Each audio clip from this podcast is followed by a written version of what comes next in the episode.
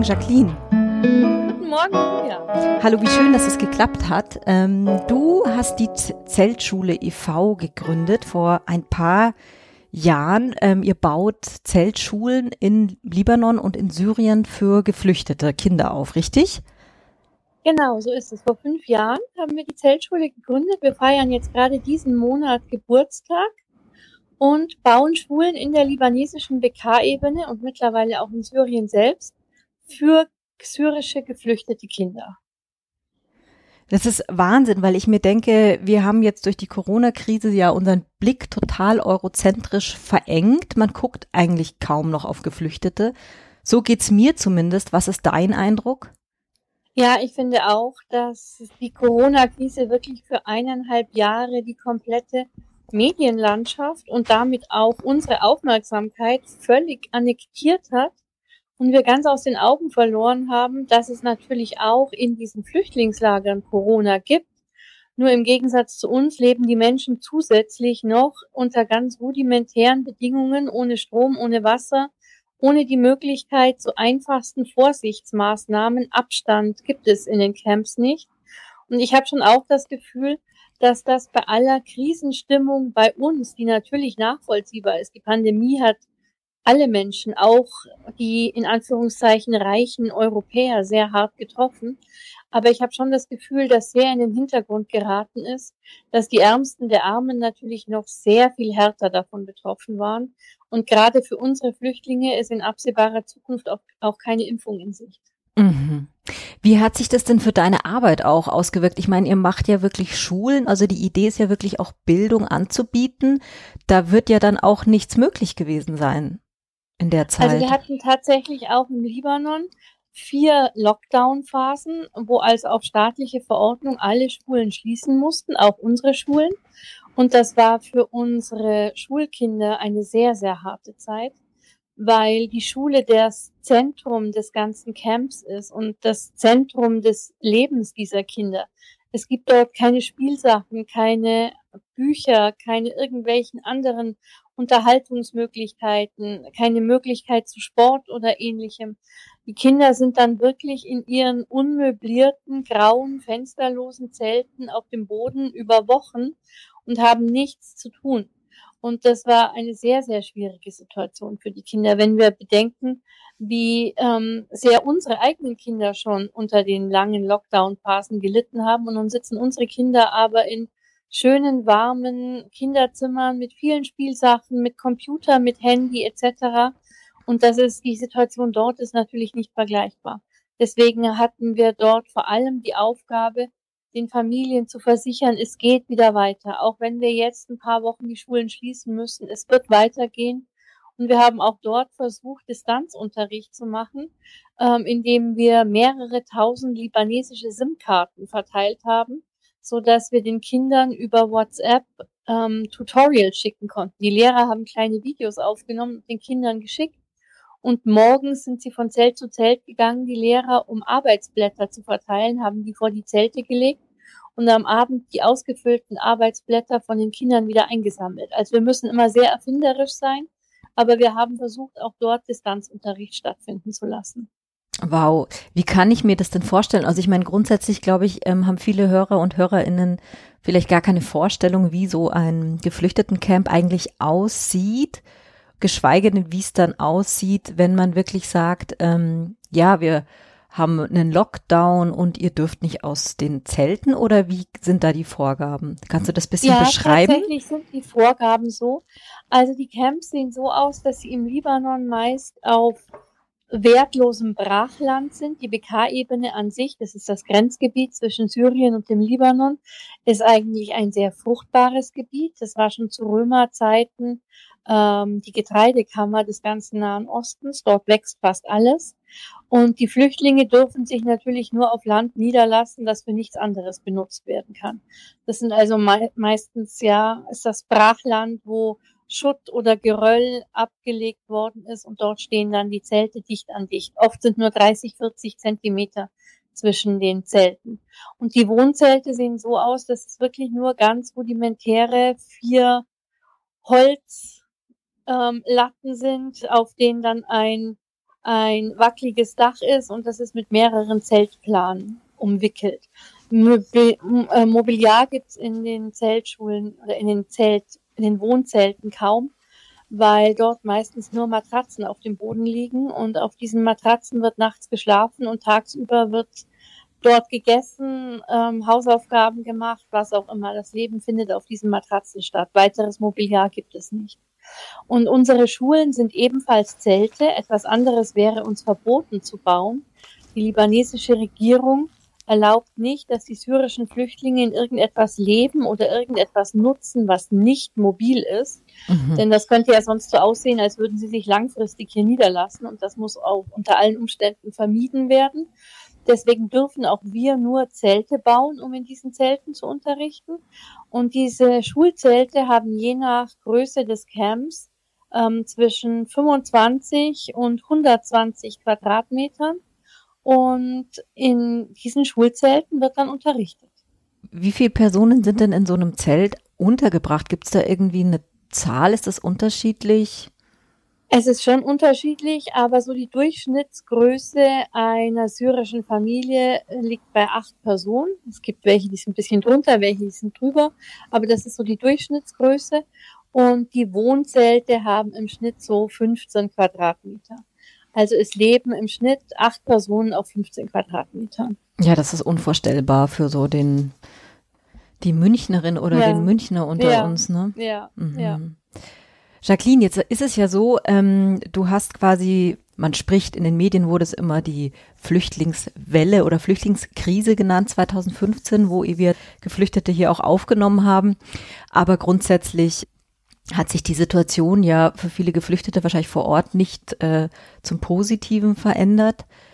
Ich frage mich, wenn ich deine Geschichte lese, ähm, wie du das erste Mal nach Syrien oder Libanon gefahren bist. Oder warst du, bevor du die Zeltschule gegründet hast, schon da vor Ort oder bist du da einfach engagiert mit Sack und Pack und Kind und Kegel hingefahren also und hast. Flüchtlingslagern im Libanon waren wir zum ersten Mal, als wir die erste Zeltschule gebaut haben.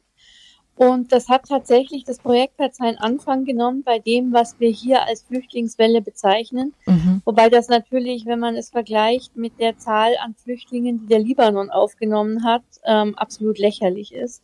Wenn Deutschland mit seinen über 80 Millionen Einwohnern und 800.000 syrischen Flüchtlingen von einer Welle spricht und der Libanon, der vor dem Syrienkrieg viereinhalb Millionen Einwohner hatte, und jetzt in den letzten zehn Kriegsjahren zwei Millionen syrische Flüchtlinge aufgenommen hat. Ja. Also mittlerweile ist wirklich jeder dritte Mensch im Libanon ein syrischer Flüchtling. Das ist unvorstellbar, diese, diese große Zahl. Der Libanon und, ist ja auch relativ klein geografisch ja, gesehen, ja, ne? Das ja, wissen ja, viele der nicht. Der Libanon würde 35 Mal in Deutschland reinpassen. Hm, wow.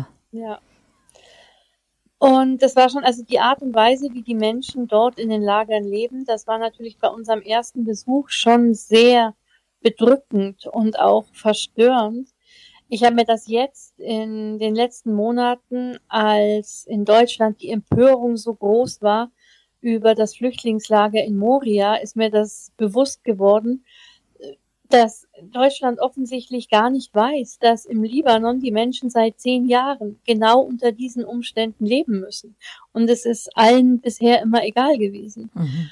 Also das ist schon so, dass es manchmal sehr, sehr seltsam ist, dass die Wahrnehmung für ein Land, das wirklich unmittelbar vor unserer Tür liegt. Ich meine, der Libanon ist ein Mittelmeerland das äh, liegt sehr viel näher als manches Urlaubsland, als manche Urlaubsinsel, auf die wir fliegen. Und trotzdem ist es den Menschen hier in Deutschland so fremd und das Gefühl herrscht vor, dass es uns nichts angeht. Mhm. Ja. Ich, das ist wirklich, es macht einen auch irgendwie sprachlos, ne? Ja, ja, finde ich auch. Ich habe auch am Anfang des Projektes gedacht, es würde mit der Zeit leichter werden und die Wut darüber, dass die Menschen, von denen man ja eigentlich oder die Institutionen, von denen man eigentlich erwartet, dass sie da eingreifen, dass sie da helfen, einfach nichts tun, dass diese Wut darüber im Lauf der Zeit etwas abflachen würde.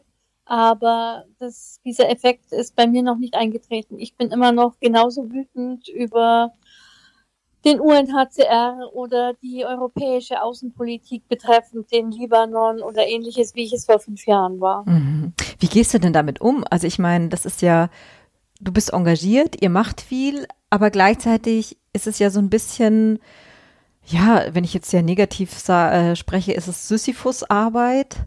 Hast du da ein Rezept? Sisyphus-Arbeit, ja. Es ist ja, also wir sind wahnsinnig stolz, dass wir jetzt nach fünf Jahren 7000 Kinder in unserem täglichen Unterricht haben und über 30.000 Menschen mit Lebensmitteln versorgen. Aber man muss ganz klar sagen, es ist nur ein Tropfen auf den heißen Stein. Und es gibt Hunderttausende syrischer Kinder, die seit Jahren nicht mehr in die Schule gehen konnten. Und die natürlich, wenn sie nach dem Krieg in ihr Land zurückkehren können, in ein Land zurückkehren, das voller extremistischer Strömungen ist. Und für diese extremistischen Strömungen sind sie Kanonenfutter, weil sie ja keine Bildung haben, die sie diesen, diesen Thesen, die ihnen dort vermittelt werden, entgegensetzen könnten. Also man müsste eigentlich, der gesunde Menschenverstand müsste uns sagen, dass es in unserem ureigensten Interesse sein muss, nicht eine ganze Generation syrischer Kinder im Analphabetismus aufwachsen zu lassen. Es ist eigentlich aktive Terrorismusprävention wenn wir diese Kinder ausbilden und wenn wir uns engagieren, dass sie einen Schulabschluss machen können, dass sie etwas lernen können, dass sie Zugang zu neutralen Medien haben. Aber soweit scheint die europäische Entwicklungshilfe und Außenpolitik nicht zu denken. Im Libanon wird in dieser Richtung leider gar nichts gemacht. Wenn du auf die Mädchen und Jungs guckst, die du jetzt in den Zeltschulen unterrichtest, ähm, gab es da am Anfang Widerstände oder Hindernisse? Musstest du Überzeugungsarbeit leisten oder was waren so Herausforderungen für dich am Start deines Engagements? Also Herausforderungen gab und gibt es unheimlich viele. Die größte Herausforderung war und ist natürlich die libanesische Regierung, die und, und überhaupt die politischen Strukturen im Land, die absolut chaotisch ist, weil der Libanon eigentlich ein Land ist, das besteht aus lauter kleinen Warlords, die in ihrer eigenen Region das absolute Sagen haben. Es gibt nichts, was im Libanon wirklich flächendeckend organisiert und strukturiert ist und das treibt einen in vielerlei Hinsicht manchmal in den Wahnsinn.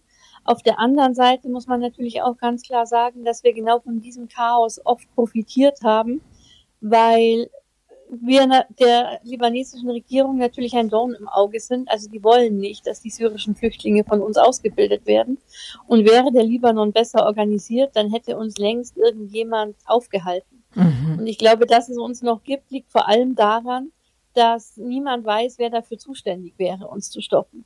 Also es kam uns schon auch manchmal zu Hilfe, dass das Land eben so ist, wie es ist.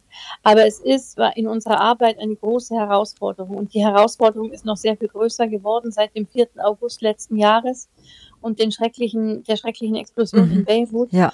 die das Land, das ja wirklich schon seit Jahren am Abgrund stand, in diesen Abgrund hineingeschubst hat. Und seitdem kämpfen wir mit einer unfassbar großen Hyperinflation, die die Lebensmittel, die wir für unsere Geflüchteten brauchen, unerschwinglich macht.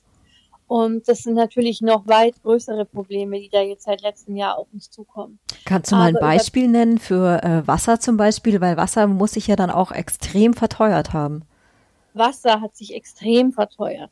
Also die Hyperinflationsrate liegt bei 500 Prozent. Das ist Wahnsinn. wirklich unfassbar. Und viele Dinge gibt es überhaupt nicht mehr. Der Libanon ist ein Importland. Er hat kaum eigene Industrie. Mhm. Das heißt, der Großteil aller Verbrauchsgüter muss aus dem Ausland importiert werden. Der Staat hat aber kein Geld mehr für diese Importe. Also gibt es ganz viele Artikel. Ich, zum Beispiel gerade ähm, Medikamente. Wir haben mehrere Kinder, die, Dia die Diabetiker sind. Mhm. Und es wird von Woche zu Woche schwieriger, diese Medikamente zu besorgen, weil es vieles einfach nicht mehr gibt. Aber auch Wasser. Ich habe in Beirut schon für eine halb Liter Flasche Mineralwasser jetzt acht Dollar bezahlt. Und der Libanon nutzt so gut wie kein Grundwasser.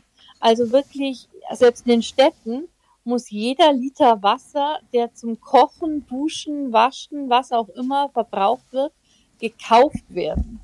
Und wenn diese Preise natürlich weiter ansteigen, dann wird es immer ähm, gängiger, Meerwasser zu kaufen. Tatsächlich habe ich das in palästinensischen Flüchtlingsgebieten in Beirut, in palästinensischen Vierteln schon gesehen, dass die Leute sich normales Wasser nicht mehr leisten können. Mhm. die kaufen sich große Meerwassertanks und kochen das ab und benutzen das dann, um Essen zuzubereiten. Das Meer ist aber total verschmutzt vom Libanon, ja, oder? grauenhaft, grauenhaft, mhm. furchtbar, ja.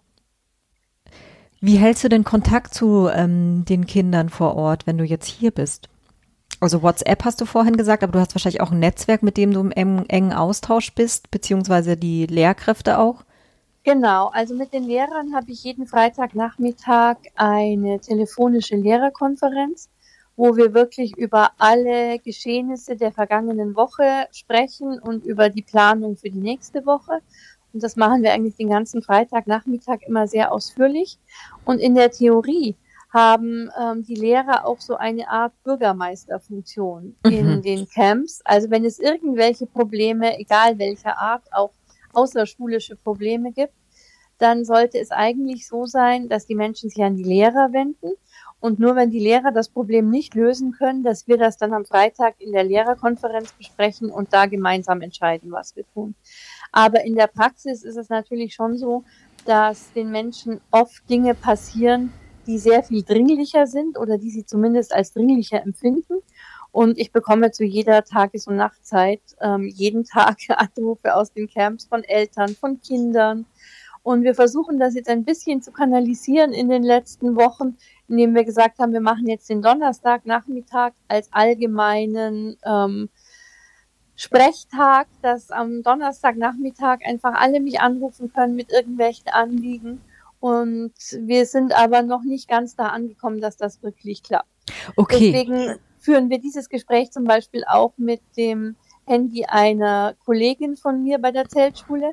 Denn wenn wir es mit meinem Handy machen würden, dann würden wir im Hintergrund ununterbrochen ein, an, ankommende Nachrichten hören. Mhm. Okay, wow, verstehe, okay, das erklärt's. Aber das heißt auch grundsätzlich, ich meine, wenn ich das jetzt mal äh, spitz zusammenfasse, hast du ja einen sehr, sehr idealistischen Blick, ähm, dass Bildung total ähm, essentiell ist, um Kinder und Jugendliche auch aus einer Situation wieder herauszuführen und bist jetzt aber auch konfrontiert mit einer riesigen Wirtschaftskrise und äh, Krisen, die sonst noch auftauchen, die eigentlich dann zusätzlich noch dazukommen.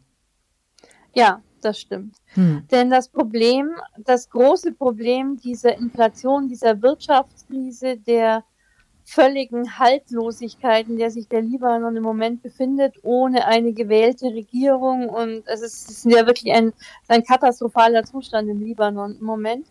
Und unter diesen Problemen leiden wir deswegen so sehr, weil es nicht damit getan ist, Schulen zu bauen und Kinder dort zu unterrichten, denn die Kinder wären auf den Feldern bei der Arbeit, wenn wir nicht die ganzen Camps mit Lebensmitteln unterstützen würden. Wow. Das heißt, die erwachsenen syrischen Flüchtlinge haben ein Arbeitsverbot im Libanon, aber eben nur die erwachsenen syrischen Flüchtlinge. Wir haben vorhin schon drüber gesprochen, was für ein fruchtbares Gebiet die BK-Ebene ist. Mhm. Und die syrischen Kinder sind die allerbeliebtesten Erntehelfer mhm. der libanesischen Großgrundbesitzer, weil man die natürlich am allerbesten herumkommandieren kann und denen muss man kaum etwas bezahlen. Deswegen ist es in den meisten Camps so, dass morgens um sechs ein Laster vorfährt und alle Kinder, die in der Theorie über neun sind, aber ich habe auch schon mit Siebenjährigen gesprochen, die auf den Feldern gearbeitet haben, abholt. Dann werden die zu einem Feld gebracht, an dem an dem Tag gerade irgendetwas gesät, geerntet, bearbeitet werden muss. Und dann arbeiten die Kinder dort wirklich zehn, zwölf Stunden in sengender Hitze und werden am Abend zurück in ihr Camp gefahren und bekommen für diesen Tag drei Dollar. Oh Gott. Und von diesen drei Dollar wird dann erstmal vom Campbesitzer ähm, etwas abgezogen und etwas beschlagnahmt. Das ist dann die Miete für die Wohnzelte. Denn jede Familie muss für dieses ähm, provisorische 15 Quadratmeter Zelt ohne Strom und Wasser Miete bezahlen. Und da der Campbesitzer weiß, dass die Erwachsenen kein Geld verdienen können, holt er sich das von den Kindern, wenn sie aus den Lastern aussteigen. Und der Rest dieser drei Dollar muss dann dazu verwendet werden, die Familie zu versorgen. Das heißt, wenn wir nur Schulen bauen, dann werden diese Schulen leer. Die Kinder sind bei der Arbeit. Und damit die Kinder nicht mehr arbeiten müssen und die Schulen besuchen können, müssen wir das ganze Camp, nicht nur die Kinder, sondern auch die Eltern, Großeltern, kleine Geschwister, große Geschwister, wer auch immer mitgeflohen ist, mit versorgen, mit Lebensmitteln, mit Wasser, mit Medikamenten, mit Kleidung, was auch immer gebraucht wird. Und das wird uns natürlich sehr, sehr viel schwerer gemacht mit den steigenden Inflationspreisen. Wahnsinn. Also das heißt im Grunde genommen ähm, Lebens Lebensmittelversorgung nur wenn die. Ist unser, ist unser größter Kostenfaktor mit Abstand, ja. ja. Und nur wenn die funktioniert, habt ihr überhaupt eine Chance, dass die Kinder genau, in die genau. Schule gehen können. So ist es.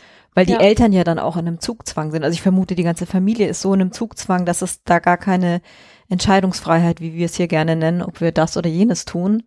Das ist dann einfach überlebenswichtig in dem Moment. Genau, so ist es, ja.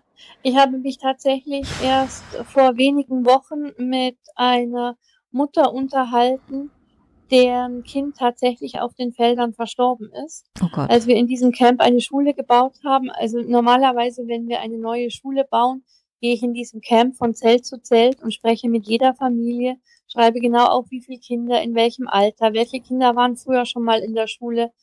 Und diese, dieses Kennenlernen in dieser Anfangsphase ist wahnsinnig wichtig. Jetzt in Corona-Zeiten mussten wir das letztes Jahr oft telefonisch machen weil ähm, der Flugverkehr ja praktisch lahmgelegt war in den Libanon. Mhm. Und an einem Ort, an dem wir unsere letzte Schule gebaut haben, habe ich mit einer Familie gesprochen, wo die Mutter mir erzählt hat, dass ihre kleine Tochter ähm, tatsächlich auf den Feldern gestorben ist, weil sie sich einfach überanstrengt hat und einen Zusammenbruch dort hatte und es keine medizinische Hilfe gab. Und mir ist ein Satz von ihr sehr in Erinnerung geblieben, als sie sagte, man hat in diesem Land als Flüchtling nur die Wahl, mit seiner Familie zu verhungern oder seine Kinder auf die Felder zu schicken. Eine andere Wahl hat man nicht. Und das fasst diese katastrophale, dramatische Situation der Familien sehr gut zusammen. Und es ist tatsächlich so, dass die wenigsten der Camps im Libanon Hilfe von irgendwelchen Organisationen bekommen. Es gibt, wir haben im Libanon 17 Camps, die wir betreuen, aber es gibt über 2000 Camps, die sogenannte wilde Camps sind. Das heißt also mit Flüchtlingen, die völlig auf sich allein gestellt sind, ohne Hilfe irgendeiner ähm, internationalen Organisation. Das ist so furchtbar. Ja, das ist es wirklich. Jetzt, ähm, oh Gott, ich bin jetzt, ich falle jetzt gerade recht raus, Jacqueline. Ich finde es wirklich richtig traurig. Ähm, Ihr kümmert euch ja um Jungen und Mädchen auch vor Ort. Hast du, kannst du unseren ZuhörerInnen vielleicht mal so ein bisschen auch beschreiben, aus welchen Kontexten die Mädchen in die geflüchteten Lager auch kommen oder was so ihre Geschichten sind? Oder hast du vielleicht eine gerade vor Augen? Ich weiß, dass ihr auch ein Buch veröffentlicht habt mit ähm, Geschichten der Flucht von jungen Mädchen. Genau, so ist es. Wir haben seit einigen Monaten ein spezielles, eine spezielle Kampagne, unsere Invicta-Kampagne, die sich besonders mit Frauen und Mädchen auf der Flucht befasst, weil wir einfach durch die jahrelange Erfahrung jetzt vor Ort die Erfahrung gemacht haben, dass es tatsächlich so ist, dass Mädchen und Frauen in besonderer Weise von Krieg betroffen sind erstens und auch dann auf der Flucht in ganz besonderer Weise leiden weil sie sich in dem Land, in das sie geflohen sind und wo man ja eigentlich sich in, in Sicherheit hofft und wähnt, oft in der Situation sind, dass sie dort in einem völlig rechtlosen und schutzlosen Raum sich nach wie vor bewegen.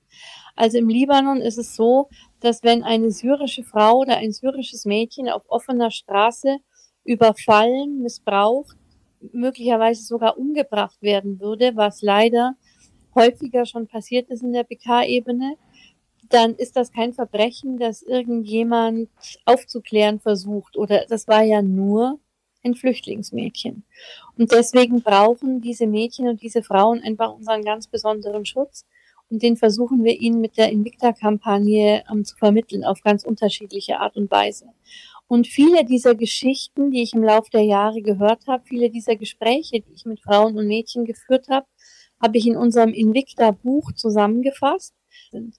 Es ist so, dass die Frauen ganz, ganz unterschiedliche Geschichten haben und auch aus ganz unterschiedlichen Kontexten und Hintergründen stammen. Das ist überhaupt ein Bild, das sich durch unsere ganzen Camps zieht, dass es so wie bei uns natürlich ganz unterschiedliche Berufsgruppen, Bildungsschichten, soziale Hintergründe gibt, aber vom Krieg war jede Menschengruppe betroffen. Und vor dem Krieg mussten alle Bildungsschichten, alle sozialen Schichten, ähm, von, von der Schäferin bis zum Universitätsprofessor fliehen. Und deswegen kommen alle diese sozialen Schichten und alle diese unterschiedlichen Hintergründe auch in unseren Camps wieder zusammen. Und das ist übrigens auch ein Vorurteil, dem ich mich sehr oft gegenüber sehe, dass die Menschen zu mir sagen, hier in Deutschland, ja, das ist schon schlimm, dass die dort in Zelten wohnen, aber die kennen das doch nicht anders. Die mhm. waren doch zu Hause auch arm. Und natürlich gibt es, haben wir Geflüchtete, die zu Hause in Syrien auch sehr arm waren. Wir haben aber auch Lehrer, Ärzte, Zahnärzte, Anwälte in unseren ähm, Flüchtlingslagern, die früher auf einem sehr ähnlichen Lebensstandard gelebt haben wie wir heute und deren Probleme damals auch waren, ob sie sich wohl einen Zweitwagen zulegen, ob das WLAN schnell genug ist und wo man im Sommer in Urlaub hinfährt. Und für die es genauso drastisch und schlimm ist, jetzt plötzlich seit zehn Jahren sich in einem Zelt ohne Strom wiederzufinden, wie es das für uns wäre. Mhm. Und was die Frauen aber gemeinsam haben, so unterschiedlich sie sonst auch sind, ist, dass ich sie geradezu faszinierend stark finde. Also viele von ihnen haben ihre Männer verloren oder die Männer wurden von der Regierung, von der syrischen Regierung verhaftet und sind seit Jahren verschollen. Und viele von ihnen mussten also als Alleinerziehende in ein fremdes Land fliehen, sich dort in diesem Flüchtlingslager wieder halbwegs eine Existenz aufbauen, ihre, dafür sorgen, dass ihre Kinder nicht die Hoffnung auf eine positive Zukunft verlieren. Und sie sind unglaublich wenig bitter, trotz dieser Belastung.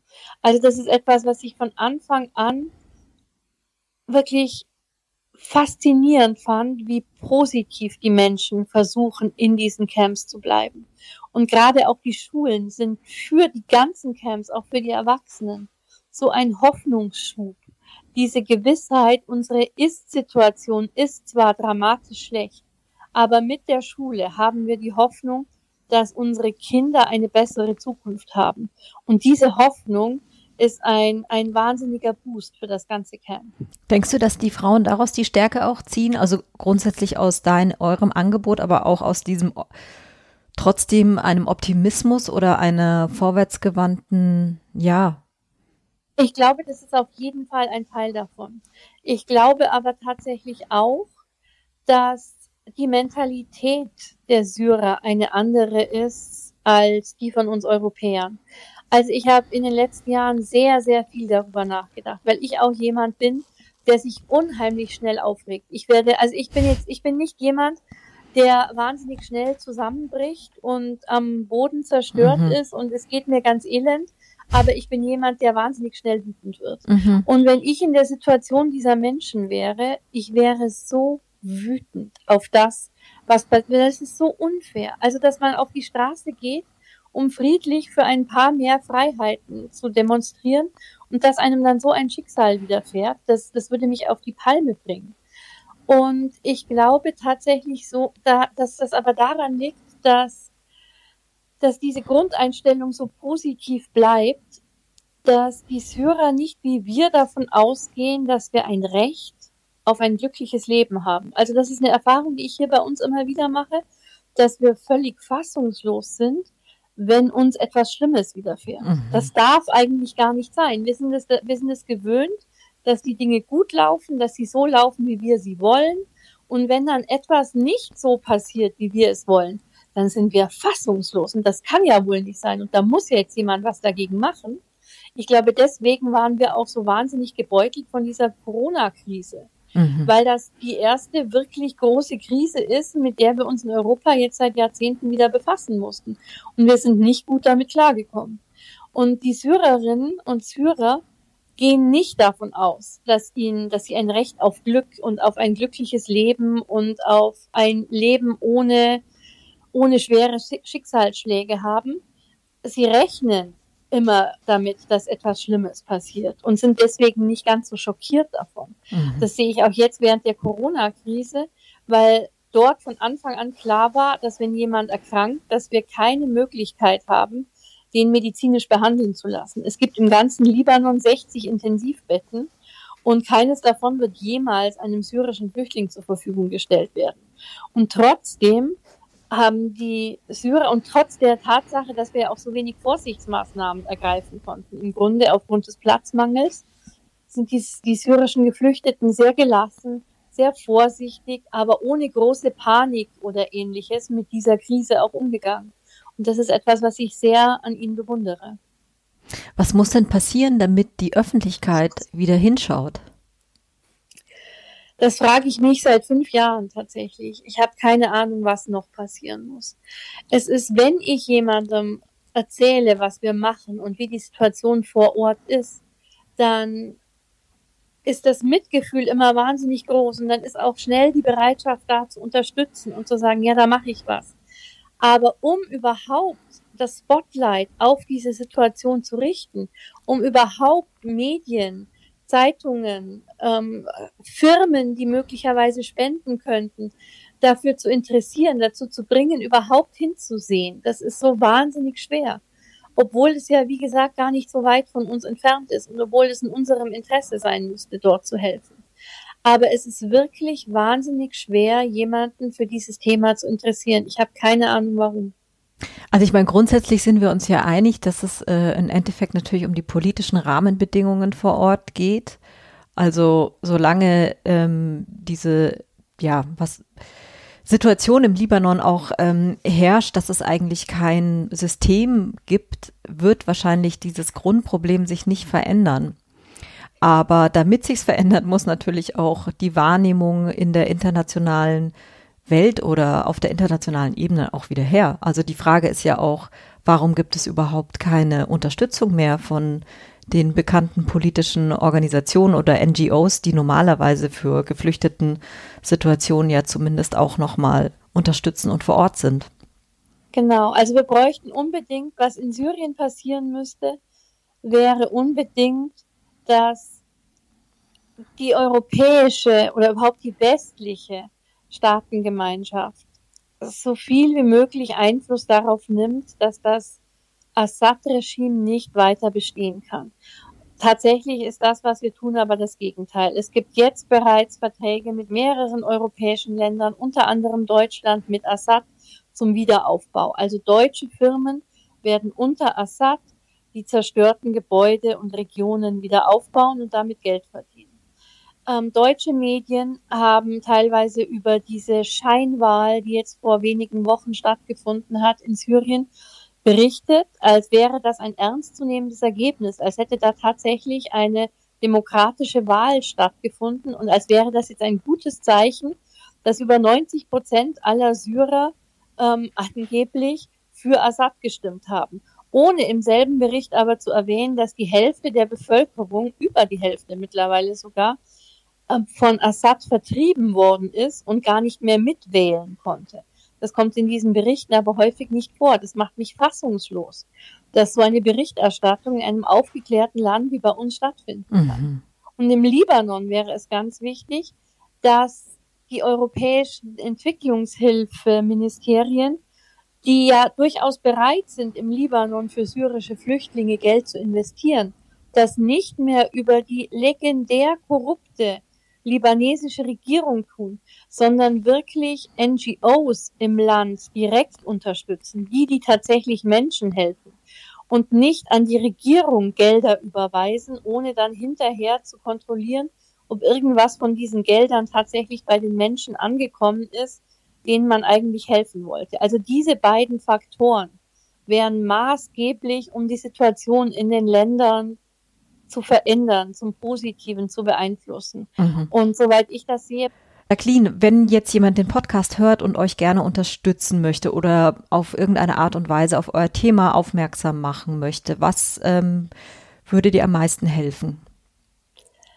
Am meisten würde uns helfen, wenn man zu uns auf die Webseite kommt, www.zeltschule.org. Da gibt es erstens noch ganz viel über uns und über die Situation in den beiden Ländern zu lesen. Und dort gibt's auch ganz unterschiedliche Angebote, wie man unterstützen kann. Das kann man natürlich durch eine generelle Geldspende tun. Das kann man aber auch durch einen Einkauf in unserem Shop zum Beispiel machen. Die Mütter unserer Schulkinder handarbeiten nämlich wahnsinnig viel und sehr, sehr schön. Und ganz viele dieser Artikel nehme ich bei jeder Reise mit hierher. Und dann werden sie hier in unserem Shop verkaufen. Das Geld fließt natürlich direkt zurück in die Schulen. Die Frauen sind dann immer wahnsinnig stolz, wenn ihre Sachen, ihre gefertigten Artikel sich verkauft haben. Und natürlich würde es mich besonders freuen, wenn man sich das Invicta-Buch kauft. Denn die Geschichten dieser faszinierenden Mädchen und Frauen, die sie mir anvertraut haben, ähm, sind wirklich lesenswert und sind wirklich inspirierend, auch für uns und unseren Alltag und unser Leben. Und die Geschichten sind definitiv wert, es gehört zu werden. Jacqueline, vielen herzlichen Dank für deine Zeit. Ich verlinke alles auch nochmal in den Show Notes, so dass ihr euch da auch nochmal informieren könnt. Teilt die Folge bitte gerne in euren Netzwerken, so dass auch das Thema grundsätzlich Öffentlichkeit erfährt. Ähm, ich bedanke mich fürs Zuhören. Das war die Folge 27 von Abendgrün und bis bald. Tschüss. Tschüss.